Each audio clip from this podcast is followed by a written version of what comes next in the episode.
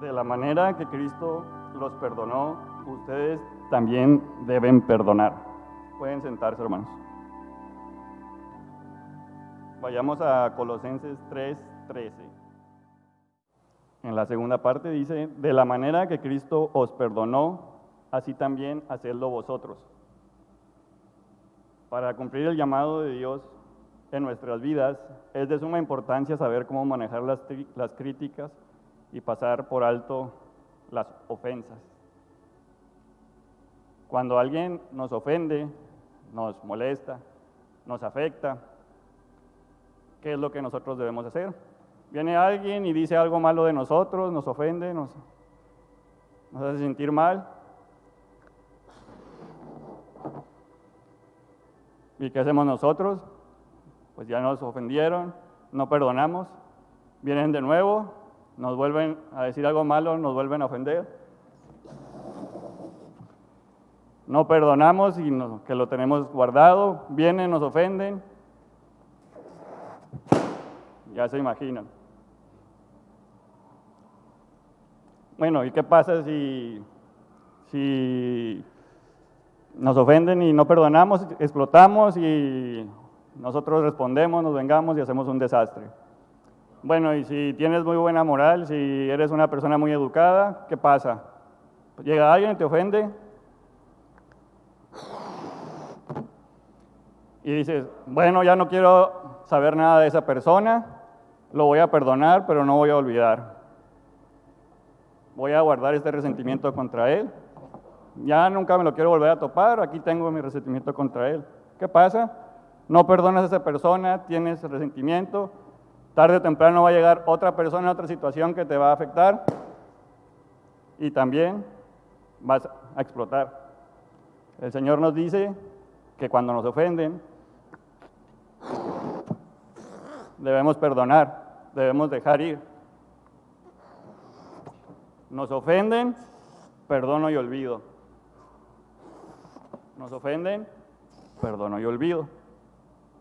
En diciembre de 1943, Franz Stigler estaba en una base aérea repostando su avión de combate.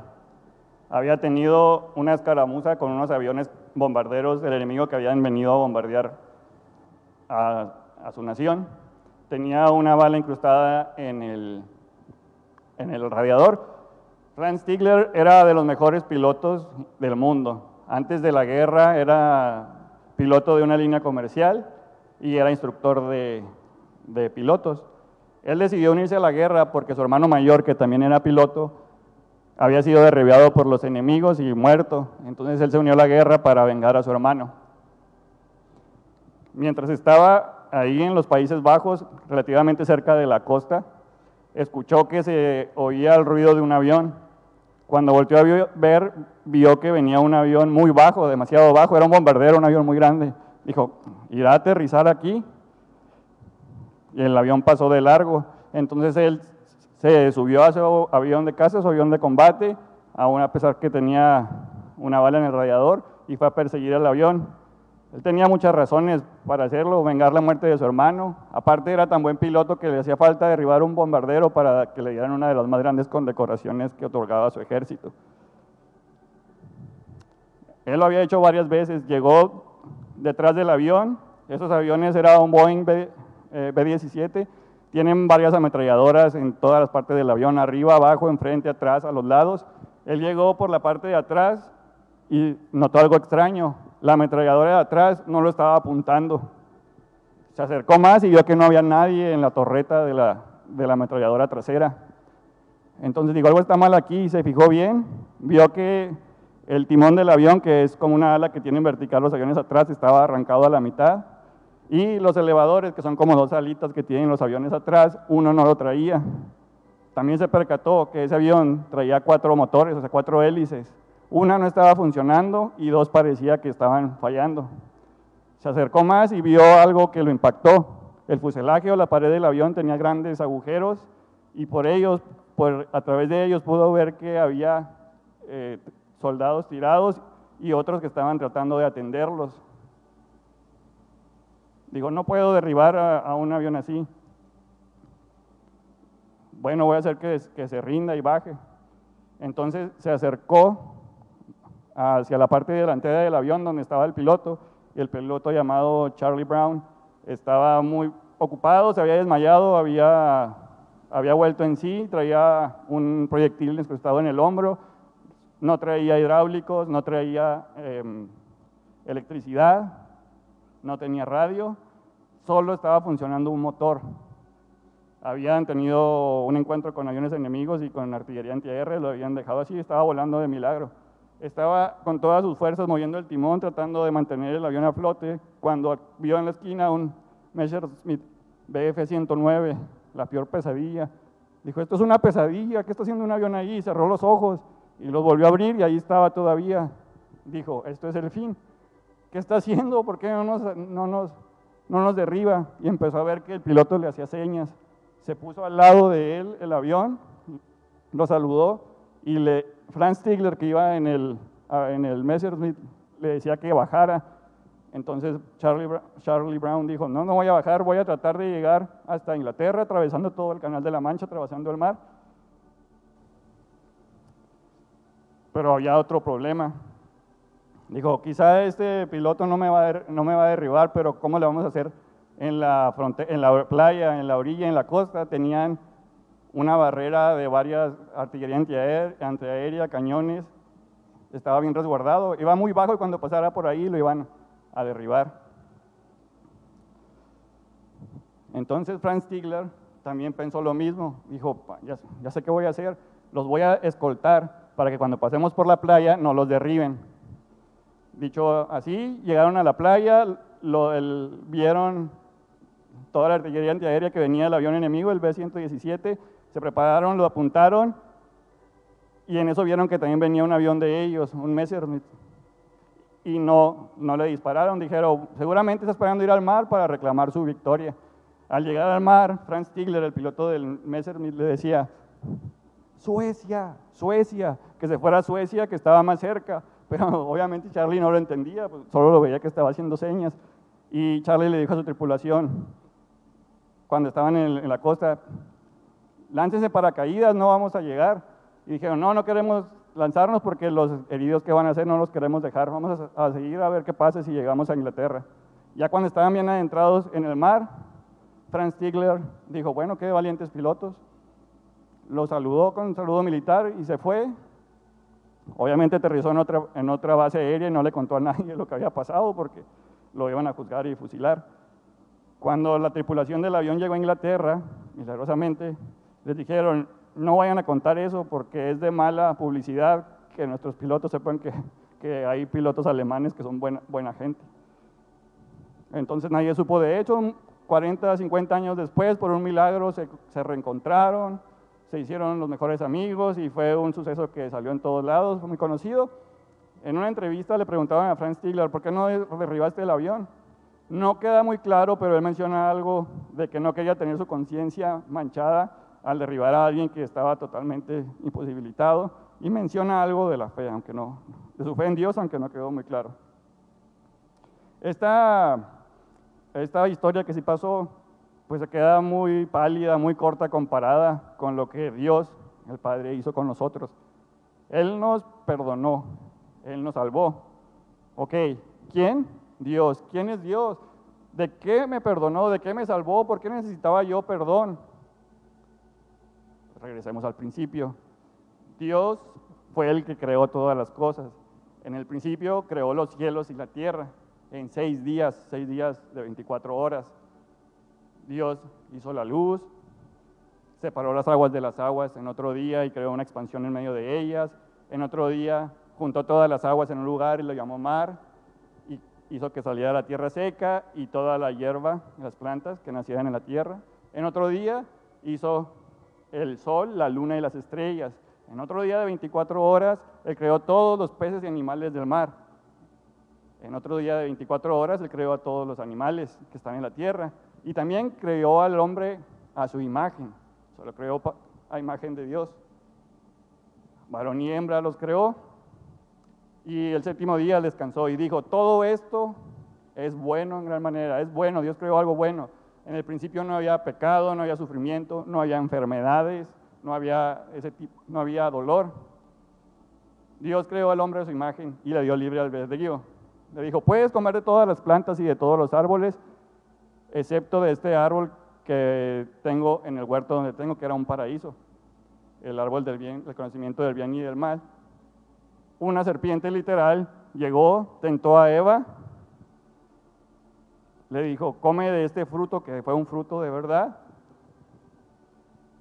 Eva y Adán comieron de ese fruto. En ese momento se rebelaron contra Dios, desobedecieron a Dios. La rebelión es un pecado. Entonces ahí entró el pecado y la muerte a este mundo. De ahí vienen, nacieron las enfermedades, fue maldita la tierra, fue maldito el hombre, fueron malditos los animales. Ahí también Dios, como nos, amaba tanto, dio la primera de muchas profecías de que de la simiente de la mujer iba a nacer el Salvador. Nosotros estábamos en Adán cuando él pecó, o sea que nosotros tenemos la naturaleza de Adán, nosotros heredamos esa tendencia al pecado, heredamos esa muerte. Tiempo después vino Jesucristo, el Hijo de Dios, como humano, como siervo, estuvo en la tierra de una forma literal y él dejó que su, su creación lo crucificara. Fue castigado para que nosotros tuviéramos paz. Nuestras enfermedades le causaron llagas. Nuestros pecados lo crucificaron en la cruz. Y así como por Adán entró la muerte, Jesús pagó todas las deudas que teníamos contra Dios, pagó todo nuestro pecado y nuestras rebeliones y resucitó al tercer día. Dios lo levantó de los muertos y conquistó así incluso a la muerte nos dio vida, nos dio vida juntamente con Él. También Dios había establecido, o perdón, tiene establecido un lugar de tormento eterno para todos aquellos que no confíen en Jesucristo, que no se arrepientan, que no sean salvos.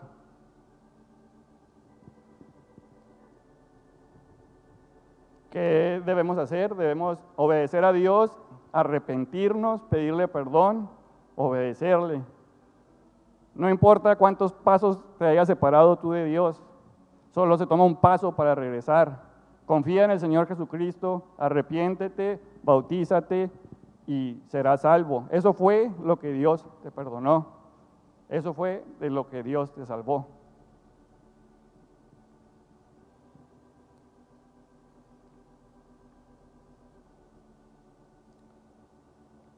Porque nos ama, nos trajo paz y sanidad y nos llama a, seguir su ejemplo. Bueno, esto de ser perdonados por Dios, si le pedimos perdón a Dios, podría sonar algo para una clase de teología. Ahora, yo perdonar a los otros humanos es una decisión se debe experimentar o debemos experimentar el perdón que Dios nos dio para nosotros poder perdonar a los demás seres humanos. En abril del 2018 en Canadá, una mujer llamada Trisha Wack escribió una carta a un preso en la cárcel. Este preso ah, manejaba un camión de carga y por accidente atropelló al hijo de Patricia y lo, lo mató. Esta mujer le escribió una carta que fue muy sonada también, donde le dice, nosotros creemos en Dios y le extendemos a usted el perdón por lo, por lo que hizo. En, abril de 2019, Patrol Griffin era, es una chofer de camión de escuela. Le pidieron que fuera a cubrir una ruta de alguien que se había salido del trabajo fue a cubrir la ruta y se fijó que los, niños que iban allí eran insoportables, se empezaron a pelear tanto que tuvo que hablarle a la policía. Llegó la policía, sacó a los dos que se estaban peleando, uno se fue en otro camión y esta siguió en el camión, siguieron más adelante y muchos minutos después, al llegar a otra parada, esta señora vio que había mucha gente en la parada. Cuando abrió la puerta, le empezaron a golpear, la sacaron y la patearon y le estaban golpeando. Era la mamá de uno de los que habían sacado del, del camión. Y todo eso estaba, estaba, grabado, salió en las noticias cómo la, la están golpeando. Después entrevistan a, a esta señora y dice, los perdono. Dios intervino de una manera milagrosa y, y por eso es que los puedo perdonar. Ok, ahora el Señor Jesús en la Biblia, y en la Biblia viene muy claro la cuestión del perdón. En Mateo 5 podemos ver qué pasa cuando nosotros ofendemos. No, no vayan ahí. Nosotros ofendemos, debemos de pedir perdón y buscar reconciliación. Ahora no vamos a hablar de esa parte. Más bien vamos a hablar cuando nos ofenden a nosotros, cuando somos los, los que recibimos la ofensa. La naturaleza humana es de venganza, por eso Dios tuvo que establecer en la ley que le dio a Moisés. Le dijo, cuando tú te vayas a vengar, fíjate bien, es ojo por ojo. Si te tiran un diente, tú le puedes tirar un diente. Eso no era para que se vengaran, sino no era para limitar la, para limitar la venganza, porque nosotros por naturaleza queremos infligir más daño del que nos hicieron, queremos hacer más mal del que nos hicieron para vengarnos. Jesús nos dice que no debemos vengarnos. En Mateo 18, Ahí si quieren ir al capítulo, eh, el Señor Jesús empieza a hablar acerca de cómo perdonar cuando nos ofenden. Del 15 al 17 eh, nos dice cómo ir con nuestro hermano cuando, cuando pega contra nosotros. Llega Pedro y le dice, ok, Señor Jesús, maestro, debo perdonar. En esa época la gente educada tenía la costumbre de perdonar tres veces, los que eran muy magnánimos. Y le dice Pedro, entonces ¿cuánto tengo que perdonar yo a los que me ofenden? ¿Siete veces? Y le dijo Jesús, 70 veces siete debes perdonar. Y también Jesús procede a contarnos o nos dice a qué es semejante el reino de, de, los cielos. Eso está ahí mismo en el capítulo 18, del versículo 23 al, al 34. Habla de Jesús dice de un rey que quiso hacer cuentas con sus siervos o con sus esclavos y le traen uno que le debía, les voy a dar todo en denarios para hacer una comparación, le debía 60 millones de denarios o 10 mil talentos, le debía 60 millones de denarios. Y le dice, como no tienes para pagarme, voy a vender todo lo que tienes, voy a mandar como esclavos a tu esposa y a tus hijos, tú serás echado en prisión. Ese siervo se empezó a clamarle y a pedirle al, al, rey, al amo, ten paciencia conmigo y yo te lo voy a pagar todo. El rey se, movió a misericordia y le dijo, te perdono la deuda. Él salió muy contento, perdonado, le perdonaron su deuda de 60 millones de denarios y afuera se encontró un consiervo, otro esclavo como él, a un compañero que le debía 100 denarios. Son 60, 600 mil veces menos de lo que le acababan de perdonar. Y le dice, oye, me debes 100 denarios, págame. ¿Y qué le dijo este otro consiervo? Ten paciencia conmigo y te lo pagaré todo. Y él no quiso, lo tomó del cuello y lo metió a la cárcel. Los consiervos fueron y le dijeron al rey. ¿Y qué hizo el rey? Manda a llamar a este siervo y le dijiste, siervo malvado, te perdoné toda aquella deuda porque me, me, pediste misericordia, tuve misericordia de ti, así debías tú haber tenido misericordia de, de tu consiervo. Allí en el Mateo 18, 35, perdón, 30 y, 33 y 34 leemos eso, leemos eso. Dijo el, el, si quieren ir ahí, dijo el rey, te perdoné, tú también debías perdonar a tus consiervos como yo a ti. Su señor enojado le entregó a los verdugos. Y en el versículo 35, bueno, se acaba la historia, pero en el versículo 35 Jesús dice algo muy importante. Así también mi Padre Celestial hará con vosotros si no perdonáis de todo corazón cada uno a su hermano sus ofensas. Jesús dijo, si no perdonas a tus hermanos tus ofensas, el Padre Celestial mismo te va a entregar a los verdugos. Da una idea de tortura. El cristiano que guarda rencor, sentimientos de amargura hacia otro, será entregado a pensamientos de tormento, sentimientos de miseria, agonía e inquietud interior. Jesús nos dijo que si no perdonamos, Dios pues Padre nos va a entregar a, a ese tipo de tortura. Esas son las terribles consecuencias de no perdonar a los que nos ofenden. No importa quién nos haya ofendido, nuestros padres, un amigo, un compañero de trabajo, un socio, incluso una tu pareja o alguna expareja. Es una angustia mental, una prisión cuando rehusas perdonar a los demás. Tus pensamientos te consumen, tienes ansiedad y eres entregado a los verdugos, esclavo de nuestra falta de perdón. Somos esclavos, pero el perdón te liberta. Esto lo explicó muy bien una, una señorita llamada Corrie Boom, que vivió en los Países Bajos también durante la época de la Segunda Guerra Mundial. Era de una familia cristiana que decidieron esconder judíos en su casa para salvarlos de los campos de exterminio. Alguien los delató y terminaron, su familia terminó en la cárcel y a ella y a su hermana las mandaron a un campo de exterminio, a Ravensbrück. Ahí murió su hermana y a todas las mujeres de la edad de Corrie las programaron para matarlas en el campo de exterminio. Una secretaria o por un error, en vez de poner su expediente para que la mataran, lo puso el expediente para que la libertaran y por error fue libertada, ella salió, Dios le dio la misión de hablar por todo el mundo en varios lugares. En 1947, recién acabada la guerra, Dios envió a Corrie a Alemania, un país que estaba bombardeado literalmente, deshecho, y que necesitaba huir del perdón de Dios por todo lo que habían cometido. Ella predicó en un lugar, les estaba predicando del perdón de Dios que agarra todos los pecados que hemos cometido y los avienta al fondo del mar, les dijo. Y veía cómo estaban todos los alemanes serios. Se acabó el servicio, se levantaron y todos empezaron a salir. Y en eso vio que una persona venía hacia afuera, hacia adentro, venía acercándose, lo vio que traía un traje café.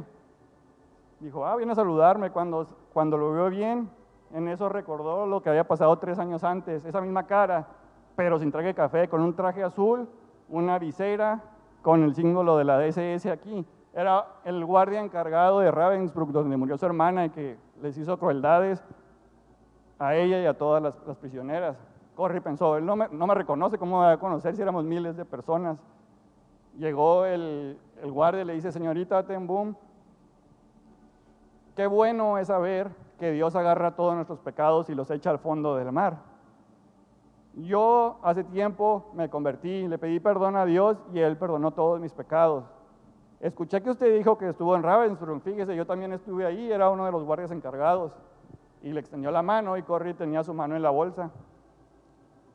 Y se quedó seria pensando, acabo de hablar del perdón de Dios y, y viene esta persona, no la puedo perdonar.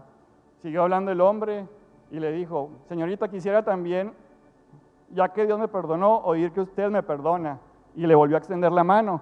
Corri dejó la mano en la bolsa y dijo, Señor, no lo puedo perdonar, no siento perdonarlo, pero te voy a obedecer. Voy a levantar la mano y tú ya haces lo demás. Y ella pues mecánicamente levantó la mano y a la, a la hora de agarrar la mano de aquel ex guardia sintió el amor de Dios de una manera tan profunda. Se tuvieron bastante tiempo agarrados de las manos y sintió el poder de Dios. Pudo perdonar a esa persona. También Corri menciona ya de más anciana, dice,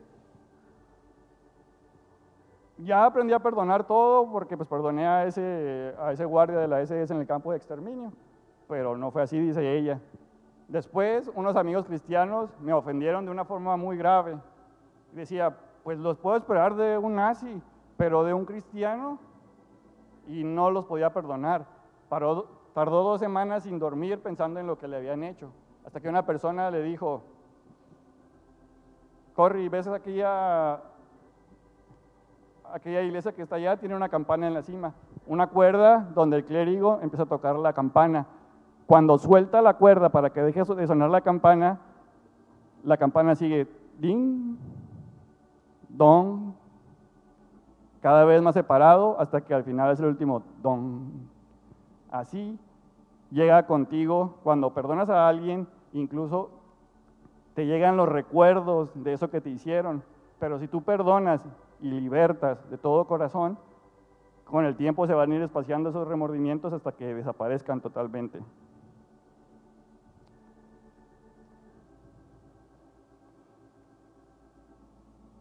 Cuando perdonamos o perdonar es libertad a un prisionero.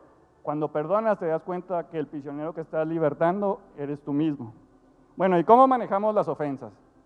Vamos a ver cuatro, cuatro pasos rápidamente, solo se los menciono de cómo manejar las ofensas.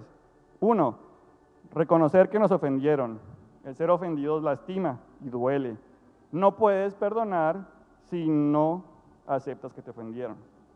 Dos, recuerda que permanecer ofendido es una elección. Dios nos creó con libre albedrío y nosotros podemos elegir.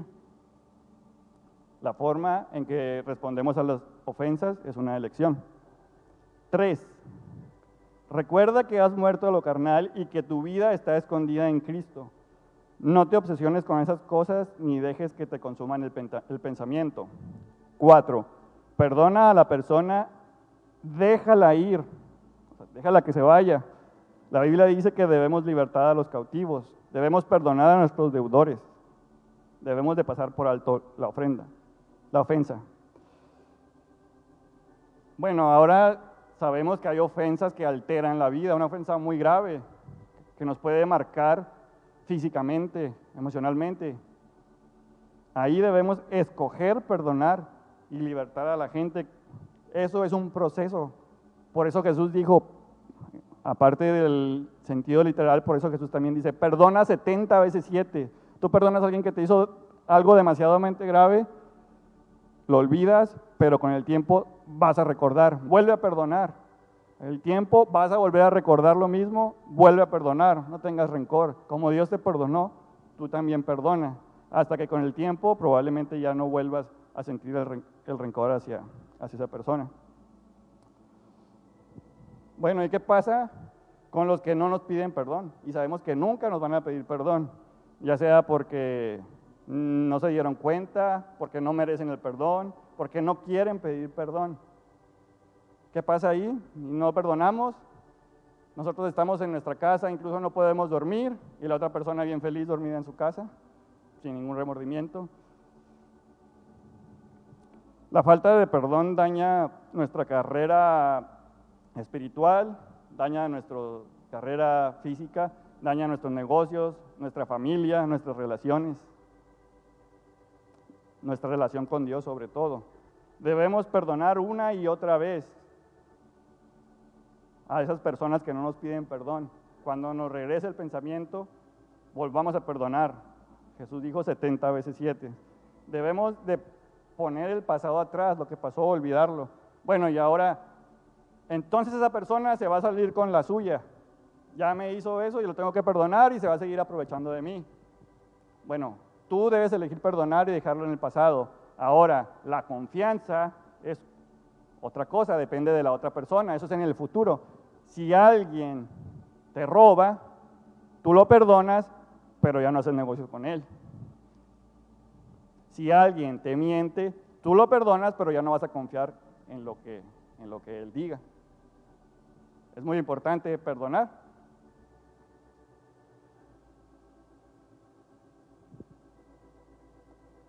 La Biblia también menciona que los que aman a Dios, los que aman su ley, los que tienen su vida escondida en Cristo y han muerto a todas estas cosas, los que tienen un profundo amor por Dios tienen mucha paz y no hay para ellos tropiezo. Si nosotros elegimos poner un nudo, incluso antes de que nos ofendan, vamos a poder pasar por alto las ofensas ya que no nos van a afectar.